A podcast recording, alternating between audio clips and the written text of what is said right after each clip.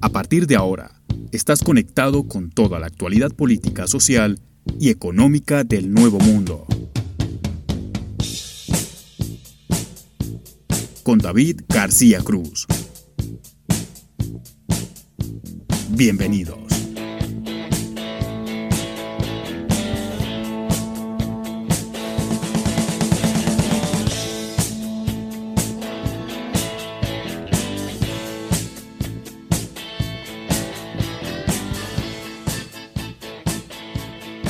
Hola, ¿qué tal? Bienvenidos a esta nueva edición de Voces en Off. Bienvenidos a este ciclo de entrevistas. Esta semana vamos a hablar con Ana María Robelo García. Ella es periodista hondureña y nos va a estar hablando acerca del proceso electoral que se dio el pasado domingo, en donde resultó electa como nueva presidenta Xiomara Castro. Ella será quien lleve las riendas del país centroamericano a partir de enero, en un proceso electoral que se dio de forma pacífica. Este año, este 2021, ha sido un año lleno de procesos electorales a lo largo y ancho de Latinoamérica, lo cual desde este espacio nos parece extremadamente saludable porque fortalece y salvaguarda la democracia de la región. Parezco un político diciendo esto, pero es, la, es la realidad, ¿no? Es, es, es bueno, está bueno que la gente pueda salir a votar. Dentro de todos estos procesos electorales que se dieron este año, hay un lunar y es Nicaragua, porque eh, la reelección de Daniel Ortega se da en medio de, de un proceso turbulento, oscuro, mafioso, con encarcelamiento de opositores, con un Ortega que se ha convertido en a quien tanto combatió en sus tiempos, eh, digamos, revolucionarios en los setentas, porque si antes los Somoza eran dueños de Nicaragua, ahora los dueños son los Ortega Murillo, porque tanto él como su esposa Rosario Murillo han creado toda una estructura, todo un blindaje que les ha permitido violar la institucionalidad del país de manera sistemática y de ahí en más llevándose por delante los derechos de la gente. Recordemos que en este programa quisimos hablar de Nicaragua y ningún periodista de Nicaragua nos quiso dar una nota,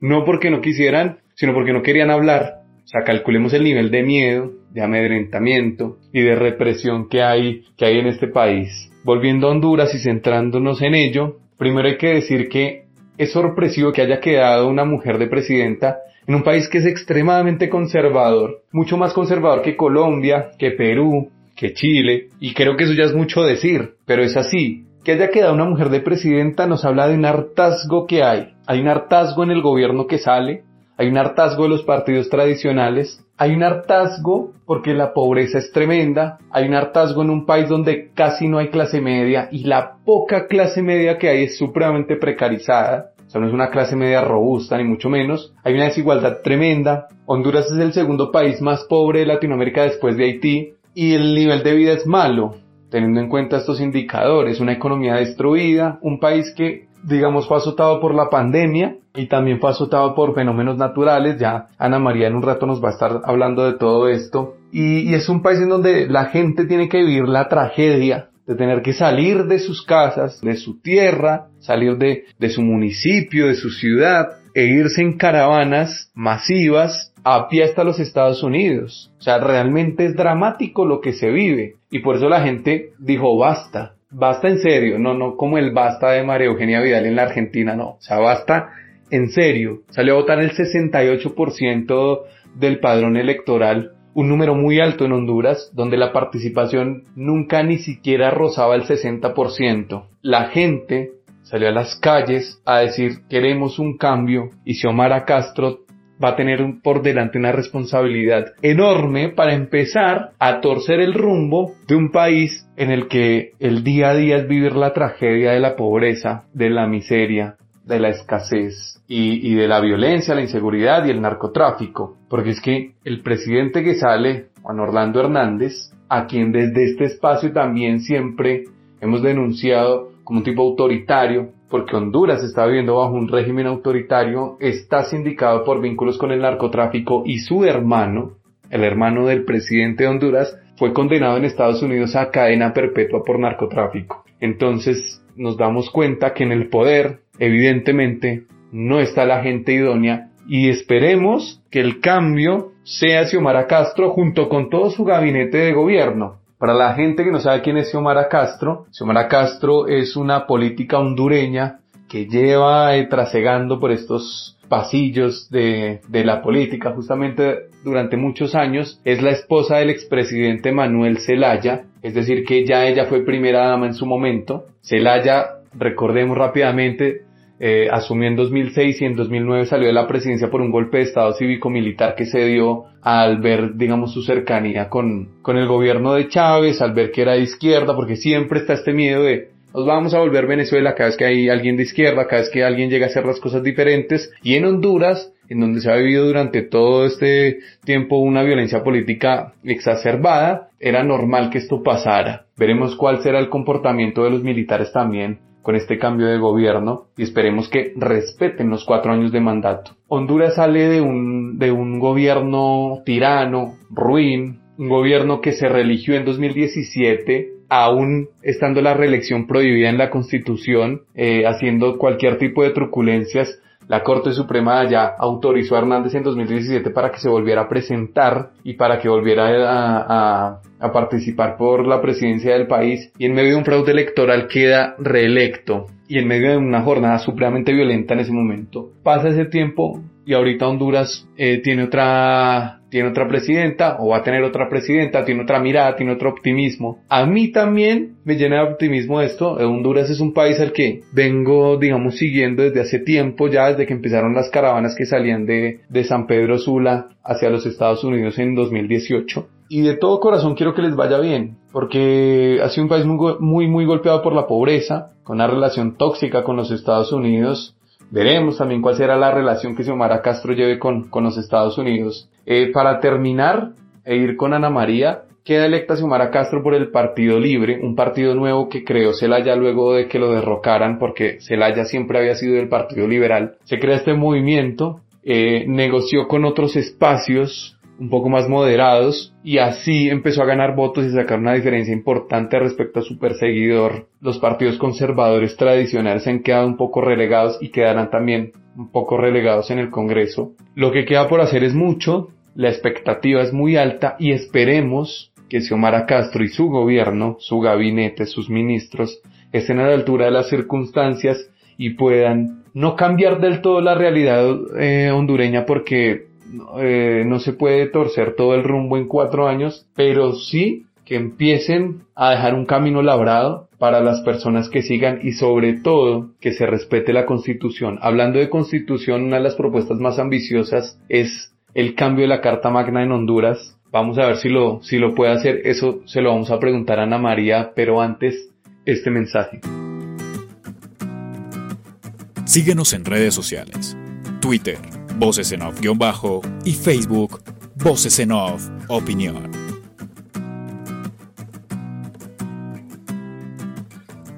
Continuamos acá en Voces en Off y tenemos el gusto de hablar con Ana María Robelo García. Ella es periodista hondureña y nos va a contar, nos va a hablar, como decía en la introducción, acerca de todo este proceso electoral. ¿Qué tal, Ana María? ¿Cómo le va? Bueno, mucho gusto. Un saludo desde aquí, desde Honduras, de donde hemos pasado recientemente a tan solo horas un proceso electoral que estaba como muy esperado por gran parte de la población hondureña, un proceso electoral que la verdad fue dentro de lo que se ve limpio, democrático, participativo, eh, donde obtuvimos eh, una buena respuesta al colocar a la primera mujer como presidenta de Honduras después de más de 60 gobernantes hombres de partidos conservadores y pues ahorita el país tiene como un poco de esperanza, podríamos decir, te lo digo como hondureña, eh, en Xiomara Castro.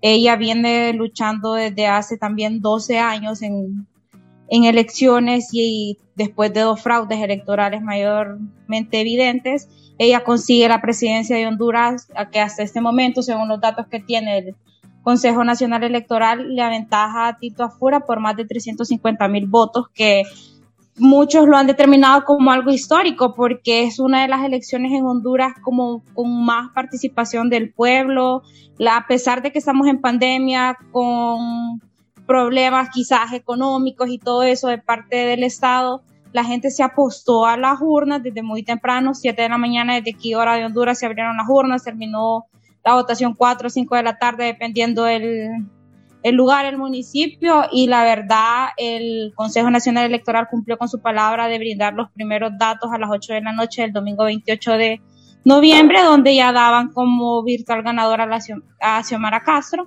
y ahorita se están digitalizando las actas en, el, en, en, los resultados que están en la web donde los podemos ver eh, aquí en Honduras. Y hasta ahorita van transmitidas mayormente el 61% de las, de las actas y la diferencia de ella es bastante considerable, pues la expectativa que tiene el pueblo, la verdad es grande con ella, ella con su equipo, ya se han reunido con algunos sectores aquí en el país para poder comenzar a, reestructurar esto, porque venimos de 12 años de gobierno del Partido Nacional, que es un, eh, un partido ultraconservador aquí en Honduras. Eh, como ustedes sabrán, eh, Juan Orlando Hernández eh, hizo reelección cuando en Honduras la Constitución de la República prohíbe esto. Es un artículo pétreo, de los pocos pétreos que tiene la Constitución de la República, pero un fallo de la Corte Suprema de Justicia le permitió realizar la reelección. Entonces, esto pasó en 2017, donde se alegó un fraude electoral que muchos somos de que fue evidente porque el día de las elecciones en 2017 la tendencia era una y cuando declararon el ganador era otro. Entonces ahorita eh, las cosas fueron ya diferentes. Em, tenemos eh, esa nueva expectativa y la verdad ella va a tener un gran trabajo con su gabinete, con su, las personas que le asisten porque el país está rotundamente, podríamos decir, destruido. La pandemia del COVID-19 golpeó fuertemente a Honduras, el gobierno no supo manejar la pandemia del COVID-19, tuvimos un escándalo enorme por unos hospitales móviles que se compraron y nunca llegaron al país. Llegaron, pero podríamos decir que son chatarras. Entre noviembre, octubre y noviembre del 2020, el año pasado, enfrentamos dos potentes fenómenos eh, naturales como Cereta y Iota que destruyeron prácticamente el motor económico de Honduras, como ser el Valle de Sula y son un, sinfín de casos de corrupción, vínculos con el narcotráfico, es, es, es bastante. Eh, y pues ahorita, como les mencionaba al principio, eh, la participación ciudadana en, en las elecciones fue algo histórico. Eh, de los 5 millones, de más de 5 millones de personas habilitadas para votar según el censo del Consejo Nacional Electoral, votó casi un 70% de esas, de esas personas y en comparación a un 54% del 2017. En esta ocasión el censo estaba depurado, no votaron muertos, no votó gente que, que no existía, como en ocasiones pasadas que no había un censo depurado. Eh, en las urnas no ocurrió lo que ocurrió años eh, anteriores que por ir a celebrar dejaban a las otras personas cerrando actos, cerrando votos. No, este año las personas se comprometieron a contar hasta el último voto, cerrar hasta el último acta y así fue como se logró que no hubiera un nuevo fraude y también la participación ciudadana fue algo increíble. Aquí como periodista, como ciudadana te lo digo, las personas salieron. Era increíble aquí en Tegucigalpa, Honduras, eh, el domingo, la paz que se sentía, o sea, se sentía como un ambiente tranquilo. Las personas desde la semana pasada tenían bastante miedo que pudiera haber una crisis como la del 2017 en caso de un fraude. En 2017 hubieron más de 40 personas muertas aquí en Honduras. Después de las elecciones por los altercados con militares, las protestas, fue una crisis grandísima, pero no las personas, eh, todo lo hicieron en paz, eh, todo el mundo está trabajando normalmente, hay muchas personas que pudieron a los supermercados a abastecerse de comida por dos meses, a hacer fila en una gasolinera y eso no fue necesario porque las personas salieron a votar. Noto una, una, emoción a la hora del relato, ¿no? De contarme esto porque parece que es inédito una, una jornada en paz eh, eh, en Honduras. Sin embargo, una emisaria de la Unión Europea que denunció violencia política sin precedentes que hubo antes de las elecciones algunos candidatos a alcaldías que, que asesinaron. Eh, eh, ¿Eso como, digamos, es, normal que eso siempre pase? Pues mira, eso no. O sea, yo tengo 24 años, he estado en procesos electorales desde bien pequeña, me he involucrado en la política, me ha encantado, más allá de ser periodista. Y yo nunca había visto que mataran a un candidato a diputado, un candidato a alcalde antes de las elecciones. Mi abuela sí me cuenta que en, temporadas de hace muchos años, 30, 40, 50 años, sí había mucha violencia política en Honduras, pero esto aquí lo vivimos dos, tres semanas antes de las elecciones. Mataron a uno de los alcaldes más importantes de Honduras, como ser Francisco Gaitán Agüero del municipio de Cantarranas, aquí en Francisco Morazán, a escasas dos semanas de las elecciones. Ahorita se llevaron a cabo las elecciones y su hija quedó de vicealcalde porque ella ocupó el puesto para honrar a su padre junto a un amigo de él. Y en otras zonas del país hubieron atentados contra candidatos a diputados, contra candidatos a alcaldes. Y la policía quizás dijo de que no, que se negaba que violencia política. Y no, la gente concluía que no, que todo era políticamente. En julio de este año también, una gran lideresa del Partido Liberal, uno de los partidos, el partido más antiguo de aquí de Honduras, conservador, eh, la llegaron a matar a su casa, Carolina Echeverría Jailo en compañía de su esposo, haciéndose pasar los delincuentes por personal de salud. Y pues ha sido un caso bastante sonado, la verdad le han dado una investigación bastante exhaustiva y como de alrededor de cuatro o cinco personas detenidas por el caso, pero como no más detalles. Dentro de una de las propuestas más ambiciosas de, de Sumara Castro, la, la, presidenta electa de Honduras que va a agarrar en, en enero, digamos, ya su cargo, es el cambio de la constitución. Armar una asamblea constituyente, hacer algo parecido a lo que está ocurriendo en Chile, por ejemplo. ¿Qué tan factible es eso? Porque es que, digamos, cuando asume, asume un nuevo presidente, obviamente se renueva el Poder Ejecutivo, pero después está el Congreso, que hace parte del funcionamiento de una república, y hay que ver cómo llega el gobierno, el nuevo gobierno al Congreso, o sea, cómo, o sea, con qué fortaleza va a llegar para poder hacer un cambio de esta magnitud. Y te quería preguntar justamente por eso, o sea, ¿cómo llega este gobierno del Partido Libre, Partido Creo Celaya, cómo llega en base al tema del Congreso? ¿Llega fuerte el gobierno? ¿Llega debilitado a tener quórum o no con, con un tema tan importante como cambiar la Carta Magna? Mira, eh, hasta ahorita los resultados que maneja el CN, Consejo Nacional Electoral aquí en Honduras, es una victoria contundente de Xiomara Castro y se aplica un consciente electoral para determinar la cantidad de diputados que, que van a ir al Congreso Nacional. Son 18 departamentos, eh, cada departamento tiene una como de diputados un número, pero los más grandes eh, son Cortés con 20 diputados y Francisco Morazán con 23. En esta ocasión es evidente que la oposición va a ocupar la mayoría de curules en el Congreso Nacional de la República en comparación al 2017 que la mayoría de diputados eran del Partido Nacional. Aquí, según la Constitución, es mayoría simple y es mayoría cualificada para eh, acudir a la aprobación de cualquier decreto, de cualquier ley. Son 128 diputados que representan los 18 eh, departamentos del país y hasta ahorita se toma en cuenta como de 53 a 54 de libre eh, y los demás ya son de Partido Salvador de Honduras y Partido Liberal. el Partido Nacional estaría quedando con una menor representación en esta ocasión en el Congreso. La verdad, vienen escenarios bastante complicados para Honduras porque se va a elegir en esta ocasión la nueva Corte Suprema de Justicia por nueve años, que es su participación, y se va a elegir a los nuevos fiscales, al fiscal general de la República y al fiscal adjunto. Entonces sí viene un nuevo reto para los legisladores, la verdad. Y como me preguntabas acerca de la constitución, mira, la constitución en Honduras ha sido brutalmente golpeada, violada, aquí no han respetado la constitución. Eh, el artículo que dice que en Honduras es prohibida la reelección es pétreo, es intocable y aún así lo modificaron. Ah, hay leyes que se han ido formulando en contra del pueblo hondureño, así como el Código Penal. Entonces, eh, la verdad el nuevo Congreso tendrá un gran compromiso más allá con la población hondureña para poder lograr que, que, el país se enderece un poquito después de estos 12 años que han habido, porque por ejemplo el Código Penal está vigente desde el año pasado y hay delitos como narcotráfico que tienen una pena más corta y si salís a protestar a la calle y te, y, y te, y te capturan te pueden dar hasta 6 años de cárcel. Entonces es algo como bien contradictorio cuando protestar es un derecho humano universal y el narcotráfico es un delito porque es en contra de la salud pública. Me decía que llegarían 54 diputados de, del Partido Libre, o sea, el partido que va a ser de gobierno el otro año, y no, no alcanzarían a la mayoría simple para poder aprobar una ley.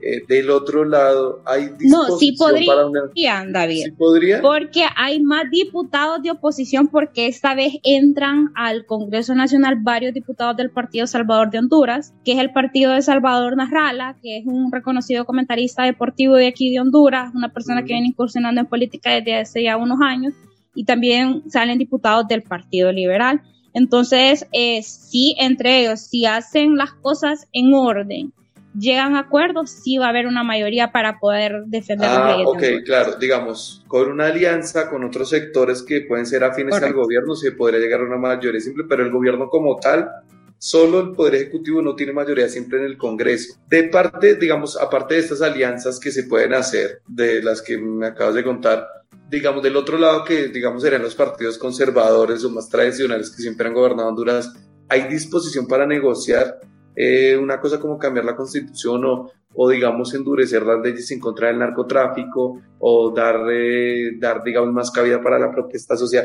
Digamos, ¿hay una disposición a, a, conversar esto, a negociar esto o la verdad? Los partidos conservadores, a, pesar de esta derrota que han sufrido, eh, van a seguir en la misma tónica de siempre. Mira, después de esta derrota no creo que tengan el valor moral para hacer este tipo de situaciones. Una de las principales propuestas de Xiomara prácticamente es derogar ese código penal, que eso es un insulto para los derechos humanos de los hondureños, para los verdaderos delincuentes es como un código de la impunidad. Entonces, si es un reto, la verdad, el Congreso esta vez va a estar con mayoría opositora, porque podríamos considerar que Salvador de Honduras y el Partido Liberal son opositores al Congreso Nacional. Esta victoria ahorita de Xiomara Castro no podríamos llamarla tanta partidaria, sino que una victoria del pueblo, porque mucha gente que quizás le daba el voto al Partido Liberal, a Salvador Honduras o a otro partido, optó por votar por Xiomara para darle un fin a estos 12 años del Partido Nacional en el gobierno. Entonces sí es un gran reto, va a ser algo creo que complicado, pero no imposible, porque este código penal se ha venido discutiendo desde hace muchísimos años y hay cosas que, que no deberían de ser así. Entonces tendría que llevarse a una discusión para hacer una modificación o completamente darlo por derogado. Hay un tema siempre cuando llega un gobierno de izquierda, sobre todo en, la región, y es eh, evocar el fantasma de Venezuela, decir que casi un gobierno de izquierda nos vamos a volver Venezuela en cualquier país. Ha pasado casi todos cuando hay elecciones. Y siempre hay un miedo, un miedo con el tema económico, ¿no? De pensar que si llega un gobierno de izquierda la economía se va a caer, que eh, todo se va a ir al carajo. ¿Cuál es la percepción que hay, que hay en Honduras o sea, partimos de la base de que es uno de los países más pobres de Latinoamérica. ¿Se habla algo de este tema? ¿Hay miedo económico? Eh, la, gente que, digamos, invierte en Honduras tiene miedo de, que el gobierno de Xiomara Castro sea algo parecido a lo de Venezuela? ¿O ese fantasma de Venezuela, teniendo en cuenta la, posición o la situación económica de Honduras, no tiene cabida? Pues mira, la, ese fantasma de Venezuela fue una estrategia de campaña que utilizó el Partido Nacional para, para la campaña previa a esas elecciones. Que Honduras iba a volver Venezuela, que Honduras iba a volver a Nicaragua, que iba a ser como Cuba, que no sé qué, la economía de Honduras está destruida desde hace años. O sea, este gobierno tiene un reto grande. En Honduras no hay empleo, en Honduras no hay derechos, en Honduras el 74% de la población vive bajo pobreza. O sea, la gente, dicen de programas sociales cuando solo se lo dan a X, Y personas por ser nacionalista. Y la verdad, eh, en Honduras no creo que llegue a un escenario. De hecho, Xiomara con su con parte ya de su equipo se reunieron con el Consejo Hondureño de la Empresa Privada COEP aquí en Honduras, platicaron con los empresarios acerca de los mecanismos que se van a utilizar con, para generar empleo, para reducción quizás de impuestos, porque aquí los impuestos son tremendamente altos y varias cuestiones así, más que todo por la generación de empleo, porque aquí un gran porcentaje de la población no tiene un empleo formal donde tenga sus derechos, sus obligaciones y todo eso. Mucha gente acude a la economía informal como microempresarios, emprendedores, pero la verdad no, Honduras está sumida en una crisis democrática eh, económica desde hace ya bastantes años y es un reto también levantar la economía, como te decía hace unos minutos, ETA y OTA dejaron completamente destruido el motor económico de este país, no se preocuparon por eso, por ayudar a las personas que perdieron sus empresas, sus negocios. Nada, esa gente siguió recuperando ella sola con con esfuerzo, con sacrificio en, este, en estos meses. Hace un año pasaron estos dos fenómenos. Pero la verdad, Xiomara, eh, junto a Salvador Narrala tienen a personas muy capaces, muy inteligentes dentro de su grupo. Por mencionarte dos, está el doctor Hugo Noé Pino, economista, expresidente del Banco Central. Está Nelson Ávila también, que es doctor en economía, que pueden actuar con un plan estratégico para recuperar la economía de Honduras. Así ya están trabajando, ese es de los primeros ejes que quiere tocar el gobierno porque tenemos, como te decía, 74% de pobreza en este país. Honduras siempre ha sido, eh, entre comillas, ¿no? Un aliado de los Estados Unidos. Eh, siempre ha sido un país que ha tenido una relación muy estrecha con, con, los Estados Unidos, así como casi todos los de, los de Centroamérica, excluyendo, digamos, ahorita Nicaragua. ¿Cómo queda la relación con Biden eh, o con los Estados Unidos con la elección de una, de una presidenta que es de un signo político distinto, que por ahí ideológicamente piensa diferente, que se para de otra manera ante las potencias eh, conceptualmente hablando. Entonces, digamos, ¿cómo, ¿cómo quedaría eso o qué se prevé que pueda pasar? Si va a ser una relación eh, donde va a primar la cordialidad o por el contrario, digamos, vamos a tener a una presidenta un poco más reaccionaria, reaccionaria perdón, y contestataria. Pues mira, con Estados Unidos creo que la relación va a ser muy buena. Antes de las elecciones, un subsecretario de Estado ingresó al país para ser garante y observador de las elecciones. O sea, Estados Unidos se preocupó por la transparencia de estas elecciones desde antes. Eh, casualmente ayer ya el gobierno felicitó a Xiomara Castro oficialmente a través de un comunicado y la reconocen como presidenta electa de Honduras, no como presidenta virtual, sino que como presidenta electa. Y ahí en uno de los enunciados de este comunicado está que están a la disposición para trabajar con ella, para empezar ya las negociaciones, las pláticas, todo eso. Está una senadora, Norma Torres, que es de origen eh, guatemalteco, ya le dijo a ella a través de su cuenta de Twitter que van a trabajar de la mano porque Honduras tiene un grave problema.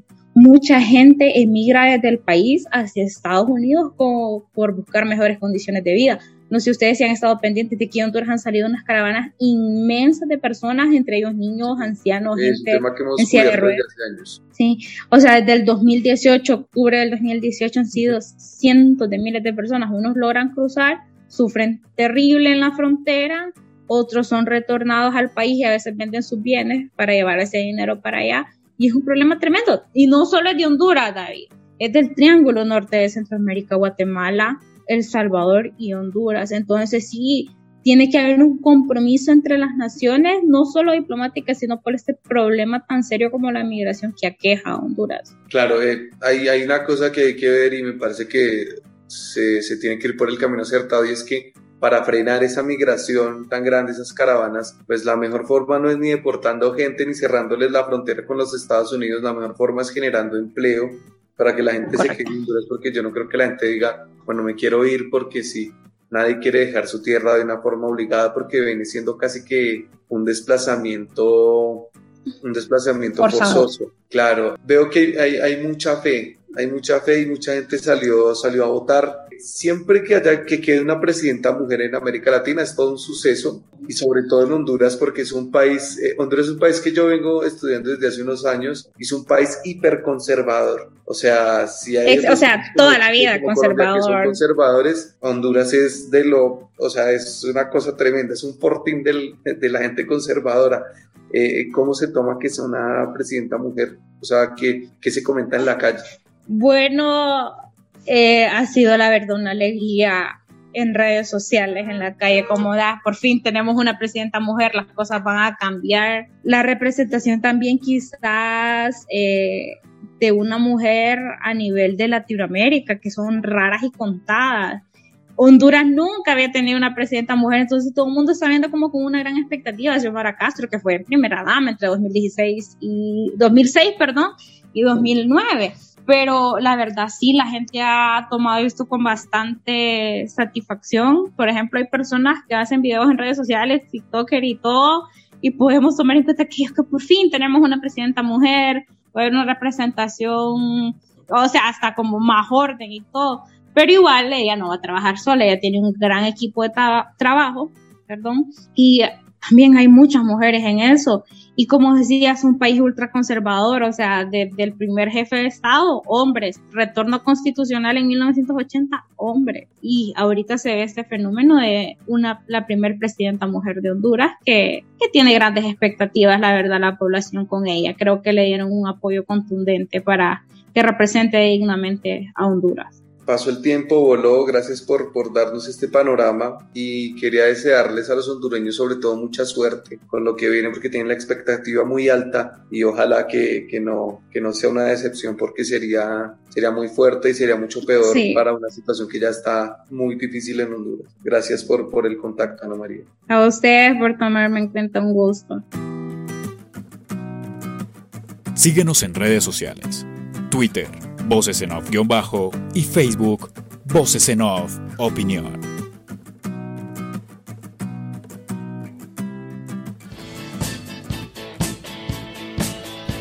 Esto fue Voces en Off. Dirección y conducción, David García Cruz. Edición y producción, Andrés Medina. Hasta la próxima.